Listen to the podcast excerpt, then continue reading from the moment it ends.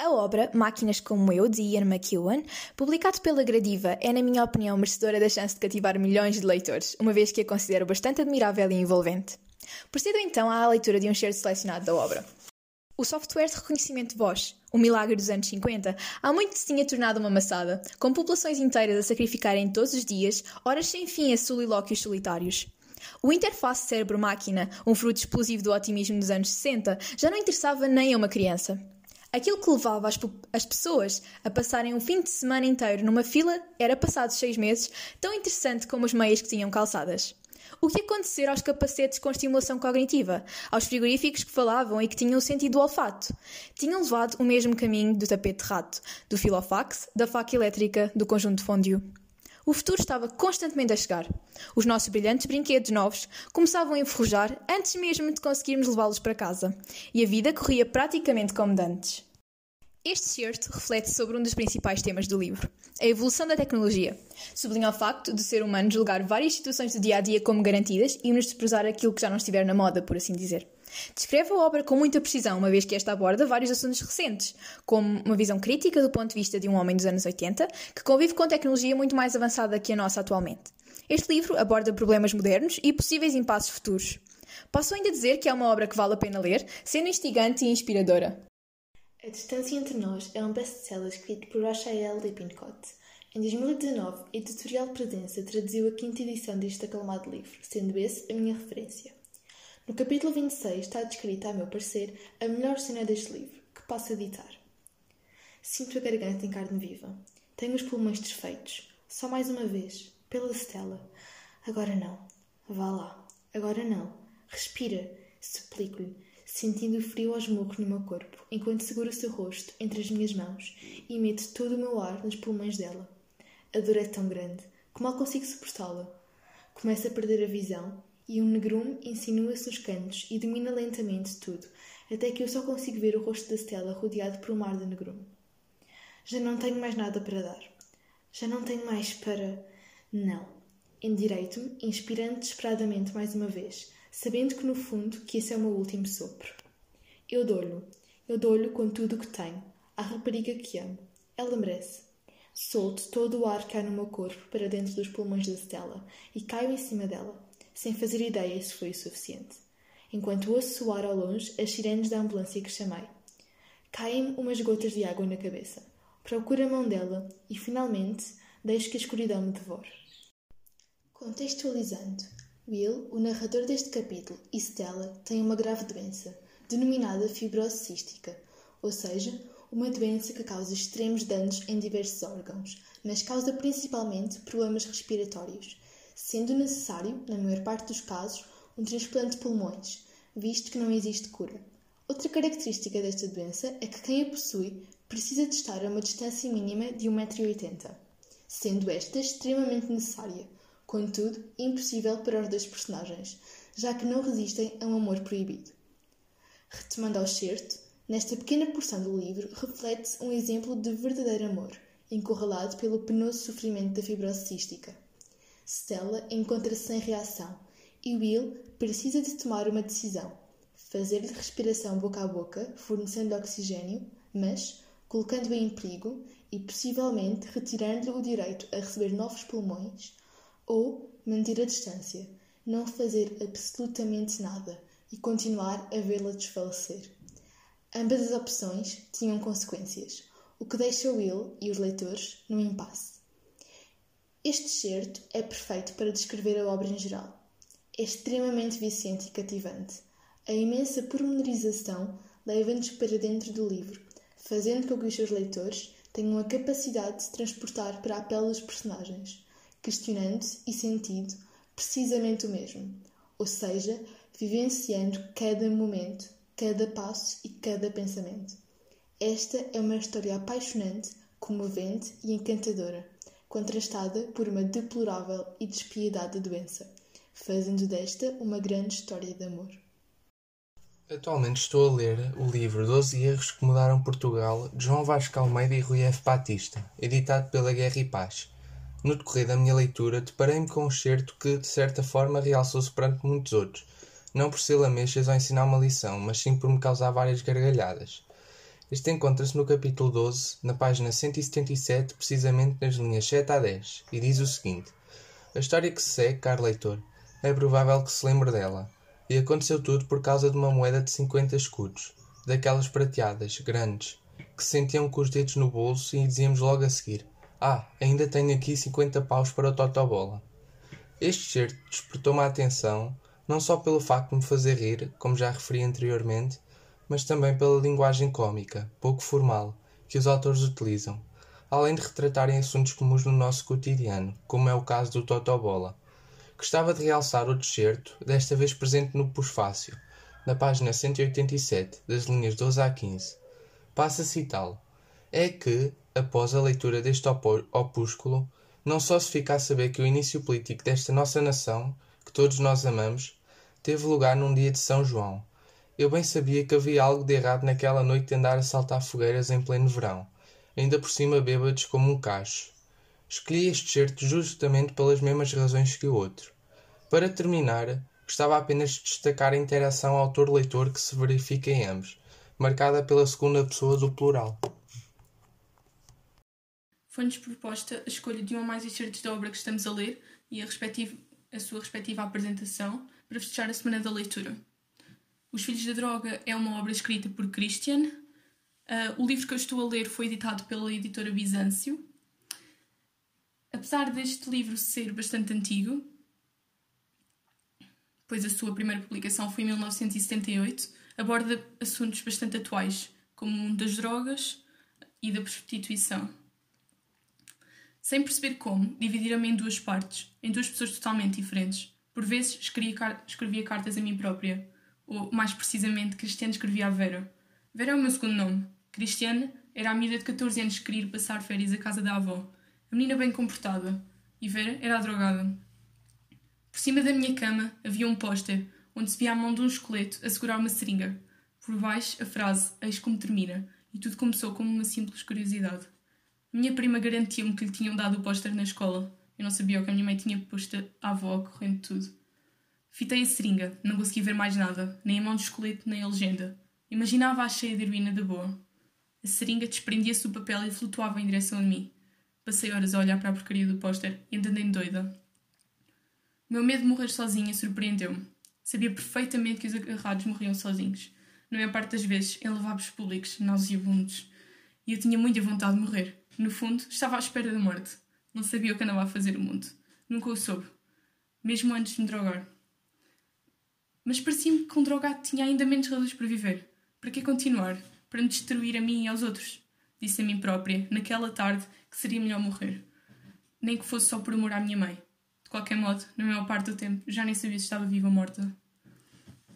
Apesar de cada vez mais vivermos numa sociedade livre em que falamos sobre as coisas que acontecem, onde tentamos quebrar barreiras e tabus, a morte devido a doenças que afetam a nossa saúde mental, como a depressão, e o que isso nos pode levar a fazer, continua a ser ainda hoje um assunto frágil. Existe uma tendência natural das pessoas a se agarrarem a algo. Um objetivo, uma atividade, uma crença, algo. Que lhes dê sustento ou força para enfrentar situações mais difíceis. Às vezes, apenas para as distrair, quando se sentem mais consumidos por certos problemas.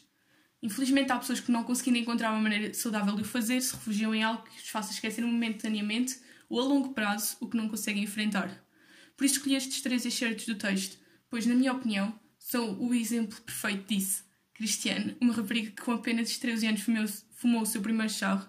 Dois anos depois já se prostituía, depois das aulas para pagar a sua dose diária de heroína.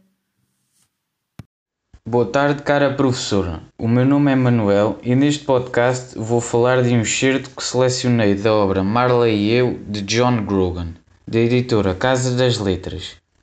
O excerto que selecionei foi Caminhar é provavelmente a palavra errada. Marley passeava como uma locomotiva em fuga.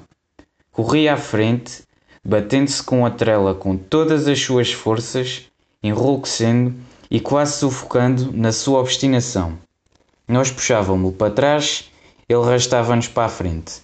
Nós puxávamos e ele rebocava-nos, arfando como um fumador compulsivo, estrangulado pela coleira. Guiava para a esquerda e para a direita, disparando para as caixas de correio e arbustos, farejando, arquejando e urinando descontroladamente. acabando por se melhor mais a si próprio do que ao alvo pretendido. Descrevia círculos à nossa volta, enredando-nos a trela nos tornozelos antes de pular novamente para a frente, quase nos atirando ao chão. Quando alguém se aproximava com outro cão, Marley dardejava em direção a eles, rejubilante, erguendo-se nas patas de trás quando chegava ao fim da trela, ansioso por fazer novos amigos. Parece mesmo apaixonado pela vida, comentou o dono de um cão. E isto dizia tudo. Neste certo, o autor transmite ao leitor que um cão tem uma alegria incondicional por viver, a mostrar que numa atividade tão simples e não propriamente cheia de contentamento e animação para nós, um cão demonstra abundância de prazer e júbilo ao estar sempre a puxar a trela numa tentativa de soltar e correr cheio de euforia, estar sempre excitado à procura de algo que o chama a atenção durante a sua caminhada, disparar sempre que vê algum cão, caixote ou árvore devido à sua excitação, algo que eu não sei bem descrever e explicar, mas apenas sei que essa alegria é contagiante a qualquer pessoa. E é algo que experiencio frequentemente e gostei de me identificar com esta situação. Olá, eu sou a Mariana e hoje, no âmbito da Semana da Leitura, vim apresentar-vos um cheiro pertencente à obra que estou a ler, do qual aprecio bastante. A obra chama-se Mil Vezes a Deus e foi escrita por John Green, um autor muito conhecido pela sua obra A Culpa das Estrelas. A sua editora é a Asa.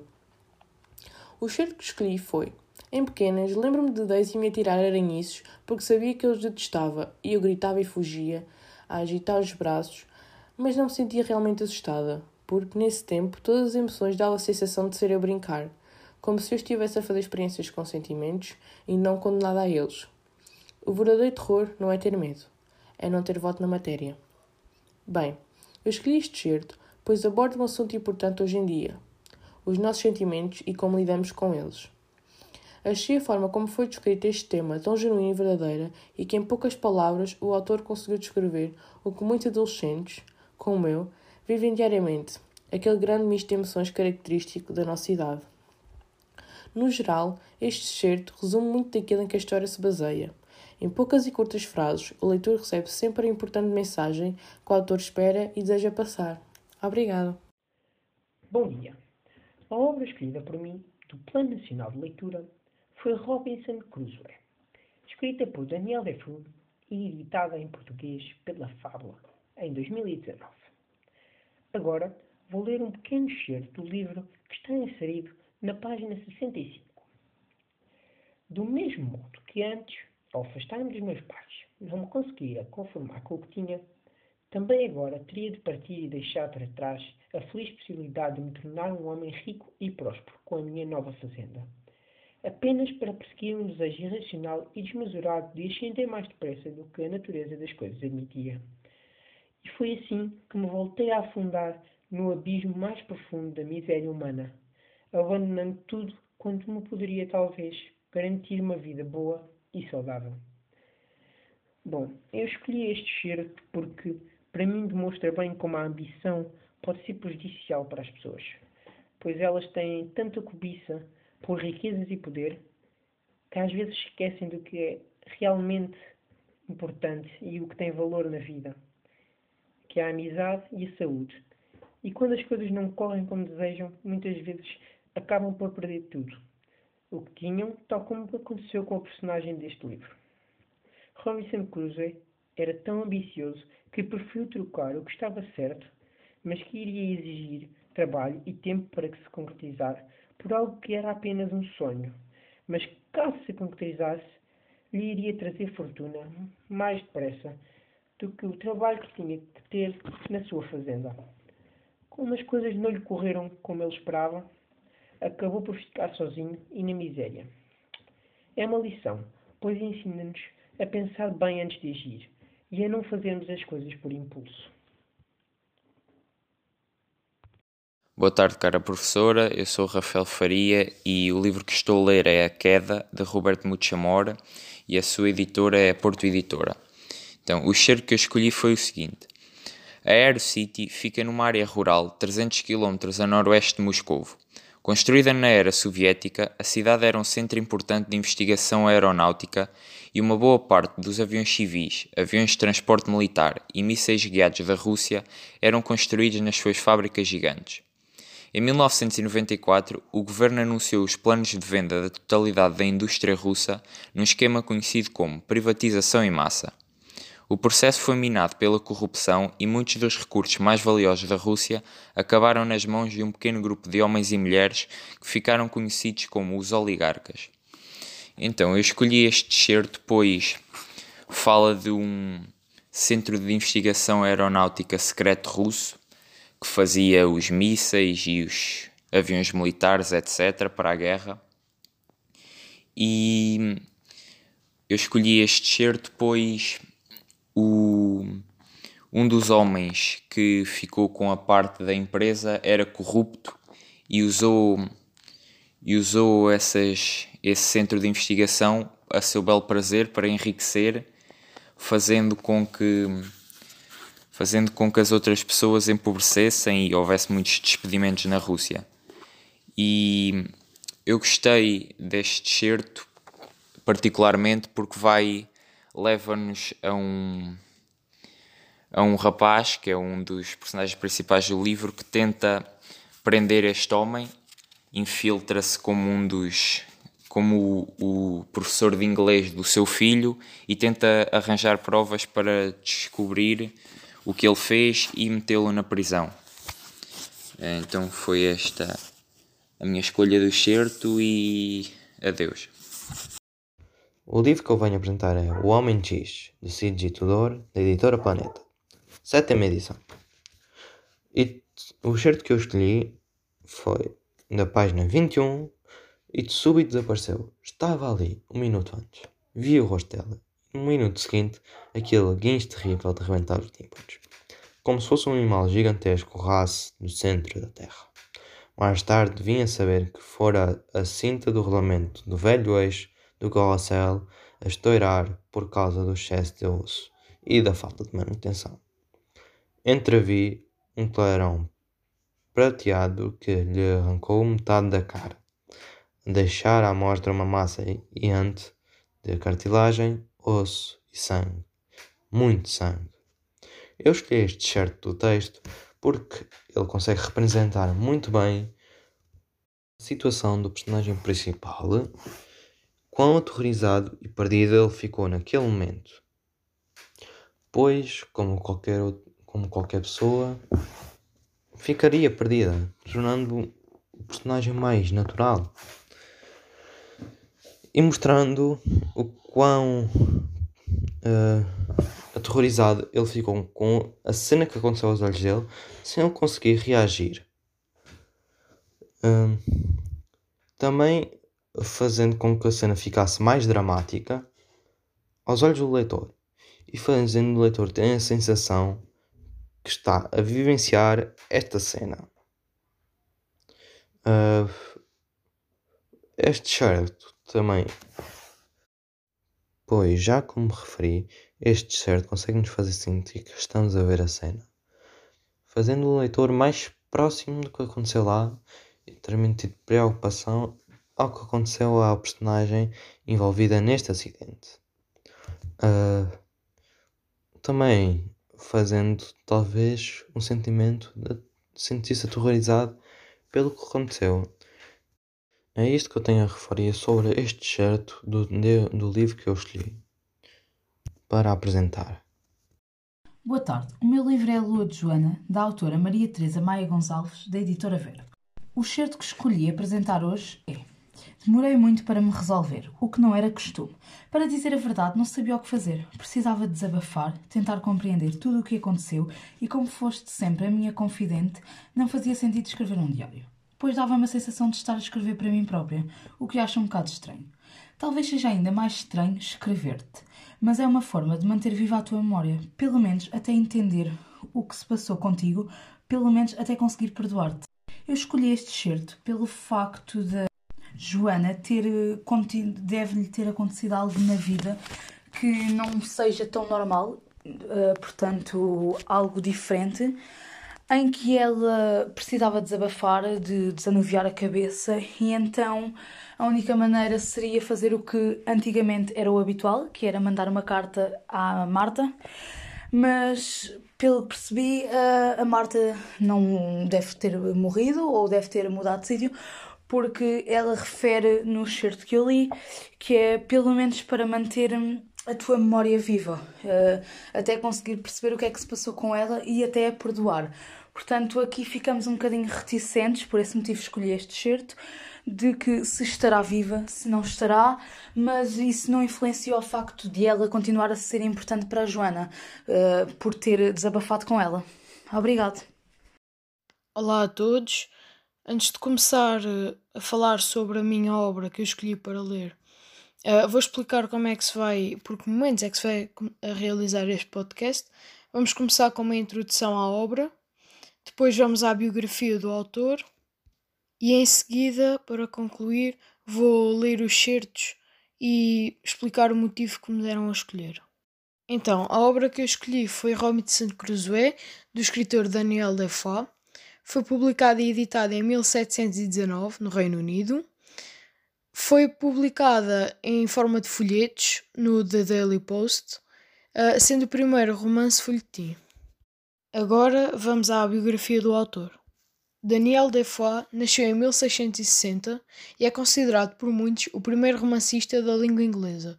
Foi comerciante, economista, jornalista e espião antes de escrever o seu primeiro romance, As Aventuras de Robinson Crusoe, aos 60 anos. Morreu na cidade de Londres em 1731. De seguida, vou colocar uma música para tornar este podcast um bocadinho mais fluente, digamos assim, e vou ler os certos e dizer o motivo por, quais, por qual o escolhi. Cheguei até esse lugar, no qual encontrei uma pequena elevação, de onde dominava toda a cena. Vi que não havia um instante a perder. Vinte e um bárbaros estavam sentados em terra, apertados uns contra os outros, tendo destacado dois deles para levarem o pobre cristão membro a membro. Estavam já a desamarrar-lhe os pés, quando, voltando-me para sexta-feira, lhe disse: Vamos, cumpre exatamente as minhas ordens, faz com precisão o que me vires fazer, sem falhar um único ponto. Sexta-feira assim me prometeu, e pousando num solo um dos meus mosquetes e uma das espingardas de caça, vi que me imitava. Com outro mosquete apontei aos selvagens e ordenei-lhe que fizesse o mesmo. Perguntei: Estás pronto? Sim, respondeu ele, e fizemos fogo ao mesmo tempo. Sexta-feira tinha-me ultrapassado de tal modo na precisão do tiro que matou dois e feriu três, enquanto eu feri dois e matei um. Facilmente se, calcul se calculará o pavor que se apoderou dos restantes. Os que não tinham sido feridos levantaram-se precipitadamente, sem saber para onde deviam fugir, para evitar um perigo. Vou agora ler o deserto. Pus-me a fazer uma espécie de casaco com os grossos sobretudos e outros materiais da mesma natureza que tinha recuperado do barco. Exerci então o ofício de alfaiate, ou melhor, de remendador, e consegui, após grandes trabalhos, improvisar dois ou três casacos e alguns calções, mas este trabalho não fazia honra à minha habilidade. Estes foram os certos que escolhi. Um, agora vou passar à explicação e o motivo por os ter escolhido. Eu escolhi estes certos porque penso que retratam um pouco da obra de Robinson Crusoe. Uh, é uma obra que eu gostei muito, tem cerca de 253 páginas e eu já li 220 delas. Estou mesmo a acabar o livro. Como gostei muito deste livro, uh, esperava que os meus colegas pudessem ler e escolhi estes certos por, por achar que sejam certos um bocadinho apelativos. Por menos no meu caso, foi os certos que eu mais gostei. Uh, recomendo bastante esta obra, é uma obra interessante, uh, com algumas páginas, mas que se lê bem. Para concluir, gostei bastante deste livro. Uh, recomendo bastante. Vou acabar o livro assim que possível e dou por concluído o meu podcast. Obrigado a todos por terem ouvido e cumprimentos. A obra que estou a ler chama-se A Rapariga no Comboio, de Paula Hawkins, da Top Seller 2020 editora. Não consigo ver o Jason e a Jess hoje de manhã e sinto uma tremenda desilusão. É idiota, eu sei. Perscruto a casa, mas não há nada para ver. As cortinas estão abertas cá em baixo, mas as portas duplas estão fechadas, com o sol a refletir-se nos vidros. As janelas de guilhotina do primeiro andar também está fechada. Pode ser que o Jason esteja fora em trabalho. Ela é médica, acho eu, provavelmente numa daquelas organizações internacionais. Está constantemente de prevenção, com mala feita no cimo do roupeiro. Basta haver um terremoto no Irão ou um tsunami na Ásia para largar tudo, agarrar na mala e se meter no aeroporto Heathrow em menos de nada, pronto para apanhar o avião e salvar vidas. A Jess, com os seus vestidos garridos e o ténis Converse e toda a sua beleza, a sua atitude, trabalha na indústria da moda.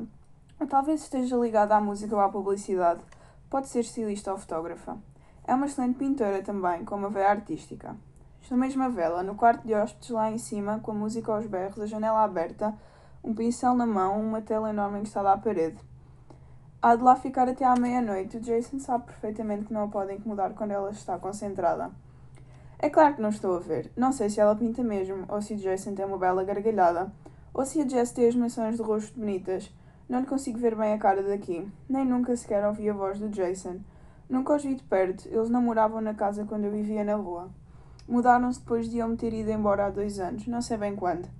Acho que comecei a reparar neles há cerca de um ano e, pouco a pouco, à medida que os meses foram passando, eles acabaram por se tornarem importantes. Também não sei como se chamam, por isso tive de lhes dar nomes. Jason, porque ele é bonito ao estilo de uma estrela de cinema inglesa, não como um Deep ou um Pete, mas como um Firth ou um Jason Isaacs e Jess só porque condizia com Jason, e o nome assenta-lhe bem. É bonito e despreocupado como ela. Fazem um bom par aqueles dois. São felizes, dá para ver. Tal como eu era antigamente, o Tom e eu, há cinco anos. São aquilo que eu perdi, tudo o que eu sempre quis ser. Uh, eu escolhi este certo pois acho que revela muito sobre a personagem principal, que é a narradora, a Rachel. Uh, dá para perceber que nesta fase da vida dela os pensamentos dela consomem-na e hum, ela compara a relação que ela imagina o Jason e a Jess terem e a sua felicidade com o que ela gostaria de ter ou gostava de ter tido. Mais à frente na obra vê-se que depois a relação do Jason e da Jess não era assim tão perfeita como ela pensava, mas aqui dá para perceber que a Rachel tinha uma imaginação muito fértil e só de passar por umas casas quando anda de comboio, todos os dias ela consegue imaginar logo a vida destas pessoas. Olá, sou a Rita e venho por este meio fazer este podcast para dar-te conhecer o certo por mim escolhido e a razão pela tal escolha. Este livro chama-se O Reino do Dragão de Ouro, de Isabela Alhandres e a editora de Ifel. Este livro é o segundo de uma trilogia escrita pela autora. Vou passar então a ler o certo que escolhi. Nem o seu povo nem a sua família, que tanto o amavam, choravam a sua morte, porque acreditavam que o choro obriga o espírito a permanecer no mundo para consolar os vivos. O mais correto era demonstrar alegria para que o espírito partisse contente a cumprir outro ciclo da roda da reencarnação, evoluindo em cada vida até atingir, finalmente, a iluminação e o céu, ou nirvana. Escolhi este certo, pois se destacou, a meu ver, pelo sentido sentimental e por transmitir outra visão das coisas. Neste caso, hábitos como celebrar a vida de uma pessoa que partiu em vez de chorar pela partida da mesma. Achei que a autora também quis transmitir um pouco de informação sobre os costumes e rituais das pessoas e terras diferentes. Dou por terminado este podcast. Obrigada. Olá, chamo Bernardo Pereira e tenho 15 anos. A obra que estou a ler é O Enigma de Vivaldi, do autor Peter Harris. Escolhi esta obra por dois motivos. O primeiro, pois sempre gostei de livros que envolvam mistério e enigmas. E o segundo, que desde os meus 5 anos até aos 14 frequentei um conservatório de música onde aprendi violino. Daí o meu fascínio por Vivaldi. O certo que escolhi foi Aquela era a maneira de conservar uma memória indelével de uma das cidades mais belas do mundo. Neste excerto, o autor mostra o quanto a cidade de Veneza, cidade onde nasceu Vivaldi, é importante para a personagem principal, o violinista Lúcio Torres, pois este, tal e qual como eu, gostava de conhecer esta cidade. É também a partir deste ponto que a história se começa a desenrolar, cheia de aventuras e de suspense. Obrigado. O certo que vou apresentar é do livro O Tatuador de Auschwitz, escrito por Heather Morris e editado por editora Presença. Choveu durante dias, mas nesta manhã o sol ameaça brilhar a medo sobre o deslocado campo de Birnenau. Lali e Peppan preparam as coisas para começarem a trabalhar. Têm duas mesas, frasco de tinta e várias agulhas. Despacha-te, Lal. Já aí vem.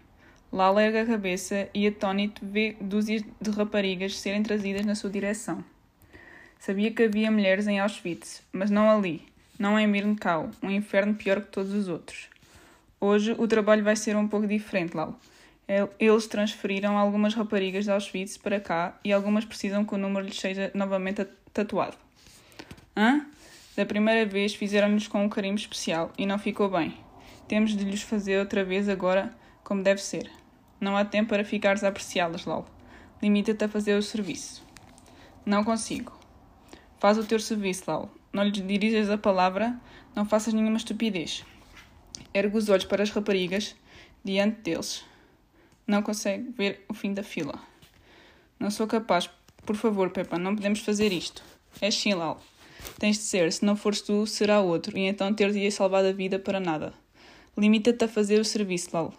Peppan encara-o sem pestanejar. Lal sente o medo a chegar-lhe aos ossos. Peppan tem razão. Se não seguir as regras, arrisca-se a morrer. E Lal começa o serviço. Tenta não erguer o olhar. Estende a mão para aceitar o papel que lhe está a ser entregue. Terá de tatuar aqueles dígitos na rapariga que lhe está a mostrar. Ela já tem um número, mas está quase apagado. Ele faz a agulha entrar no braço esquerdo e desenha um 4, tentando não a magoar. Corre um fio de sangue, mas a agulha não penetrou suficientemente fundo e ele tem de redesenhar o dígito. A rapariga nem pestaneja, mas Lalo sabe que, está, que a está a magoar. Foram avisadas, nem uma palavra, nem um gesto. Limpa o sangue e aplica a tinta verde na ferida. Despacha-te, sussurra Peppan. Lal está a demorar muito. Tatuar os braços dos homens é uma coisa, mas profanar assim o corpo de uma rapariga horroriza-o. Eu escolhi este certo porque, apesar das dificuldades que Lal, o personagem principal, passa no campo de concentração, nunca esquece o valor das mulheres e põe mesmo a sua vida em risco para não as magoar, mostrando assim a sua bondade e o seu cavalheirismo. Olá a todos! Hoje irei-vos apresentar um pequeno certo que escolhi do conto Ligeia, do autor Edgar Allan Poe, da obra O Gato Preto e Outros Contos, da editora Porto Editora. De seguida, irei recitar o pequeno excerto. Quero dizer que a partir do momento em que a beleza de Ligeia me penetrou no espírito, passou a habitá-lo como um santuário. Principiei a experimentar em muitas coisas existentes no mundo material, em sentimento semelhante ao que parecia nascer dentro de mim, à vista dos seus imensos e luminosos olhos. Este excerto encontra-se na página 9. Nele, refere o quanto o narrador realça o sentimento que sentia perante a beleza da sua amada. Escolhi-o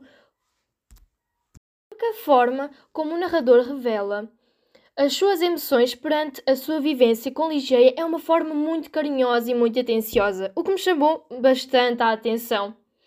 O cuidado que ele tem a utilizar as palavras para demonstrar a beleza requintada da sua companheira.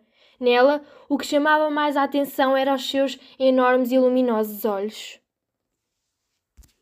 Podemos concluir que o sentimento deste homem era verdadeiramente real e apaixonado. Espero que tenham gostado e obrigado por me ouvirem. Boa tarde, eu sou o Guilherme Sebastião e estou aqui para vos apresentar um certo do livro que escolhi para ler e apreciar, chamado O Mundo dos Vendavais, de Emily Bront, que pertence à editora Dom Quixote. O certo que escolhi fica no capítulo 1 e vou ler. Acabo de regressar da visita que fiz ao meu senhorio, o único vizinho que poderá perturbar o meu isolamento. Esta região é sem dúvida magnífica. Sei que não poderia ter encontrado em toda a Inglaterra outro lugar como este, tão retirado, tão distante da mundana agitação. Um paraíso perfeito para misantropos. Mr. Head Headleaf e eu próprio formamos a parceria ideal para partilhar esse isolamento. Um tipo formidável, este é Elflick. Não sabia como eu transbordava de cordialidade quando os seus olhos desconfiados se esconderam sob os cílios ao ver-me cavalgar na sua direção, e quando os seus dedos resolutos e ciosos se acoitaram mais fundo nos bolsos do colete, quando lhe disse o meu nome. Escolhi este ser depois o personagem principal do livro foi para um sítio calmo e descontraído morar com uma pessoa desconhecida, e deixa-nos bastante na dúvida o que se vai passar a seguir. Também gostei muito deste ser depois de dar-nos uma bela introdução à história e faz-nos mergulhar no suspense que vai haver por ali. O certo que eu vou ler está na obra Em Tudo Havia Beleza, de Manuel Vilas, cuja editora é Alfaguara. Este localiza-se na página 9, logo no início do capítulo 1. Oxalá fosse possível medir a dor humana com números claros e não com palavras incertas. Oxalá houvesse maneira de saber o quanto sofremos e a dor tivesse matéria e medição. Todo o homem acaba, mais dia menos dia, por enfrentar a insignificância da sua passagem pelo mundo. Há seres humanos capazes de suportar, eu jamais o suportarei. Eu escolhi este certo pois o autor demonstra de maneira interessante o sofrimento que o sujeito poético está a passar com a perda dos pais. Podemos dizer que o autor representou através do recurso expressivo perífrase, que consiste no desenvolvimento de um assunto, podendo este ser dito de forma direta. A obra que aqui vou apresentar chama-se Juntos para Sempre, cujo autor é William Bruce Cameron e a editora é Asa. Agora irei ler um excerto que me chamou a atenção nesta obra. Corremos um para o outro, instantaneamente apaixonados. Eu não conseguia parar de lambê-lo e ele não conseguia parar de rir, e rebolámos os dois pela relva. Julgo que nunca me tinha dado ao trabalho de pensar que podia haver algo como um rapaz, mas agora que tinha encontrado um, achei que devia ser o conceito mais maravilhoso do mundo.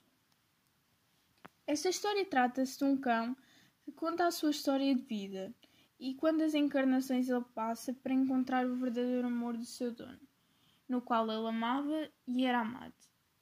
Neste certo, ele caracteriza o momento em que, se, em conheceu o seu dono e que se tinha apercebido que depois de algumas encarnações que finalmente tinha encontrado o tal verdadeiro amor.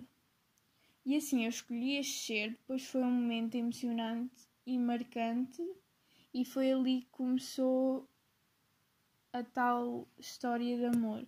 E tudo o que ele mais queria estava mesmo à frente dos seus olhos, naquele momento. Assim encerra a minha apresentação. Obrigado pela atenção. Olá, professora. Vim por este meio apresentar o livro que eu escolhi para a apresentação. O autor, o autor é Raul Minhalma. O título do livro é Durante a Queda Aprendi a Voar e a editora é Manuscrito. O certo do texto que eu, certo do texto que eu escolhi é e tudo o que tens é este momento, e tudo o que tens é este momento, é este instante de vida. Abraço-o. Este dele e agradece todos os dias por esta experiência divina. Tu mereces, tu importas. Eu escolhi este certo, pois é a verdade sobre a vida e no final de contas seremos sempre nós o nosso maior apoio. Esta é uma frase que me deixa a pensar muito, que me deixa a pensar muito no quanto a vida é importante e no valor que temos que dar à mesma. Pois nunca saberemos o dia da manhã. Termina assim a minha apresentação sobre o livro. Obrigada pela sua atenção. Bom dia, irei realizar a escolha de um certo da obra que estou a ler e apresentá-la para celebrar a Semana da Leitura. O autor da obra que escolhi é o Alberto Menguel, a obra é a Biblioteca à Noite, a editora é a Porta Editora e foi publicada a primeira vez em setembro de 2005. O certo da obra que eu escolhi foi Uma biblioteca não é apenas um lugar de caos e ordem, ela é também o reino do acaso. Escolhi este certo porque já o tinha escrito na minha apresentação oral, também no âmbito da disciplina de português, e acho que retrata bem que a biblioteca não é aquilo que estamos à espera ou o conto de fadas por muitas vezes é contado. Muitas, muitas das vezes somos surpreendidos por os livros, ou então podemos andar para a biblioteca e ler um livro que nos chama a atenção e pode mudar um pouco da nossa vida. Uh, nesta altura em que estamos, eu acho que é bastante importante e que seja cada vez mais a menção nos livros, porque a nossa sociedade está a perder bastante o costume e não queremos que isso aconteça. Esta frase é muito chamativa, o que, fe, o que faz com que hum, possíveis leitores que leiam este livro ou que estejam a procurar algo sobre ele uh, recebam uma espécie de uma. como se fossem chamados para ler o livro devido a esta frase. E por fim, esta fase que vivemos não é fácil para ninguém. E muitas das pessoas vão tentar passar o seu tempo livre a ler livros. Não só para se distrair, mas também para aprender algo novo. Porque a verdade é mesmo essa. Em situações complicadas, como a que vivemos agora, os livros continuam a surpreender-nos sem sabermos bem o que vamos encontrar lá dentro. Olá, eu chamo Rodrigo Ferreira e venho aqui ler um certo do livro As Minas de Salomão, escrito por Raider Haggard e atualmente traduzido por Essa de Queiroz editado pelo Livros do Brasil. Primeiramente, vou ler o excerto de forma expressiva e depois vou fazer um comentário crítico sobre o que eu acho do mesmo. Agora vou ler o excerto. O sujeito que vinha com ele pertencia a um tipo absolutamente diferente, baixo, reforçado, trigueiro e todo rapado. Calculei logo, pelas suas maneiras, que tínhamos ali um oficial da Marinha. E verifiquei depois, com efeito, que era um primeiro-tenente da Armada Real reformado em capitão-tenente e por nome John Good. Este impressionou-me pelo apuro. Nunca conheci ninguém mais escarelado, mais encanhoado, mais engomado, mais envernizado. Usava no olho direito um vidro sem ar, sem cordel e tão fixo que parecia natural como uma pálpebra. Nem um só momento o surpreendi sem aquele vidro, e cheguei mesmo a pensar que dormia com ele cravado na órbita. Só muito tarde descobri que à noite o metia no bolso das calças, no mesmo bolso em que guardava a dentadura postiça. A mais bela, a mais perfeita dentadura que me recordo ter contemplado. Mesmo em anúncios de dentistas, e o capitão destas possuía duas. Agora vou explicar porque é que eu escolhi este excerto. Eu escolhi este excerto pois nele podemos notar a grandiosidade, de essa de Queiroz e Ryder Haggard por fazerem a descrição de um personagem que não vai trazer muito à história e pelo facto de pegarem nas coisas mais simples e explorarem todos os detalhes, o que para mim isto torna a obra mais bela e mais interessante para o leitor.